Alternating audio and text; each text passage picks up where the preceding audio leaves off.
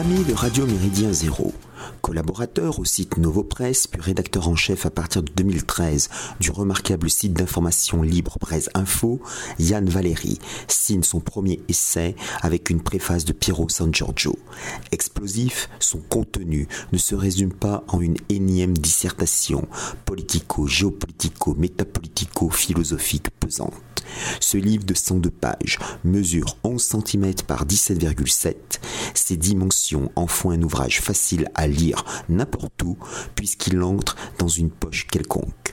C'est un grand avantage à l'heure de l'effondrement de la lecture. Tout curieux rétif au prêt-à-penser officiel peut découvrir Sécession d'Ian Valéry grâce à sa couverture, l'hexagone français sans la Corse, et repeint aux couleurs du drapeau de la Confédération sudiste pendant la guerre de sécession nord-américaine, sans les 13 étoiles remplacées par trois personnes, le père, la mère, l'enfant, entourés par un masque coronaviral barré, un fusil, un chapelet et un livre. La bannière à la croix de Saint-André est probablement un clin d'œil facétieux au bâton noueux de Bourgogne, principal symbole militaire de la monarchie hispanique d'origine habsbourgeoise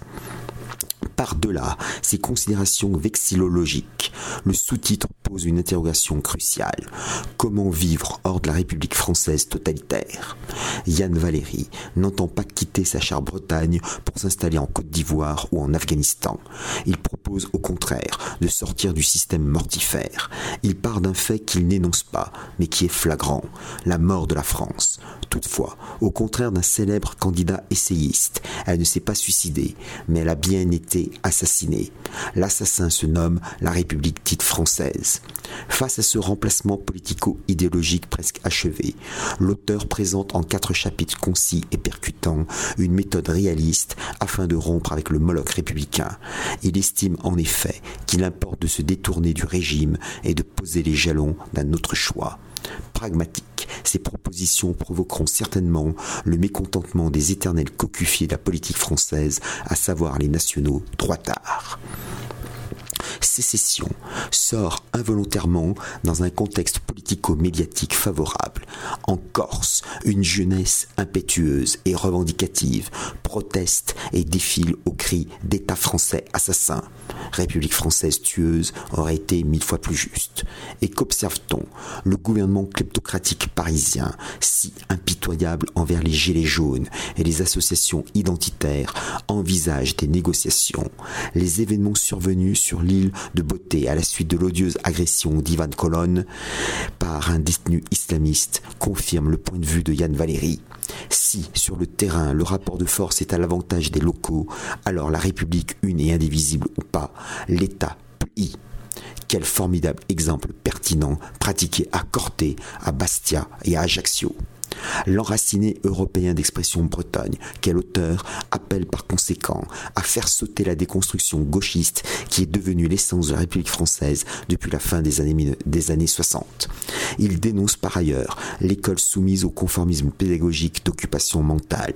L'éducation nationale n'instruit plus, elle déforme des esprits malléables qui subissent ainsi des dégâts irréparable. Certes, niant son échec absolu, la République française entend à la fois soumettre à autorisation les réfractaires à ce système à broyer les enfants.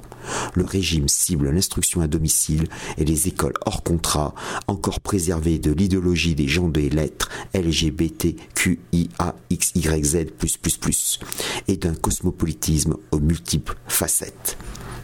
Ce sympathique plaidoyer pour la séparation, la rupture, la sécession emporte l'adhésion, sauf sur un point. Le retour à la presse papier et au samizdat est un leurre, affirme Yann Valéry. Une régression même, puisque ce serait un retour à la, marginalité du départ. Pourquoi alors veut-on qui étouffer l'hebdomadaire Rivarol?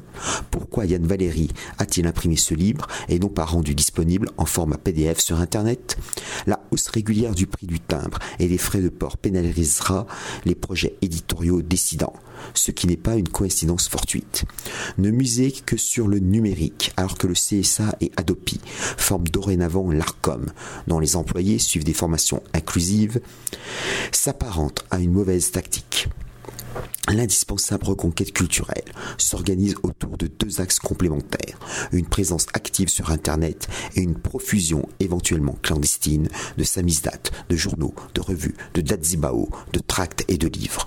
Il sera toujours plus difficile aux forces régimistes de localiser une imprimerie secrète, éditrice de pamphlets virulents ou d'enquêtes dévastatrices, que de censurer la grande toile virtuelle.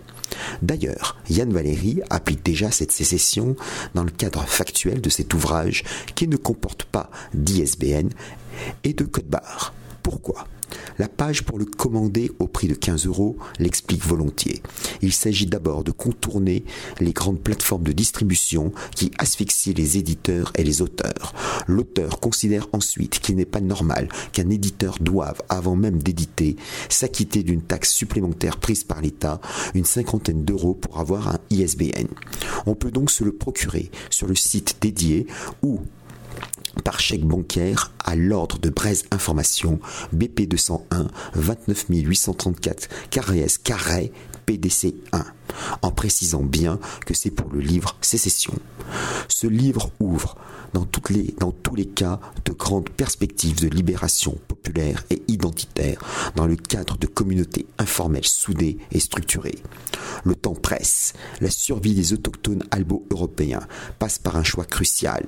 Soit l'infâme république hexagonale les écrasera, soit ils la chasseront de leur quotidien afin que leur retrait suscite finalement un salutaire renversement. Salutations flibustières.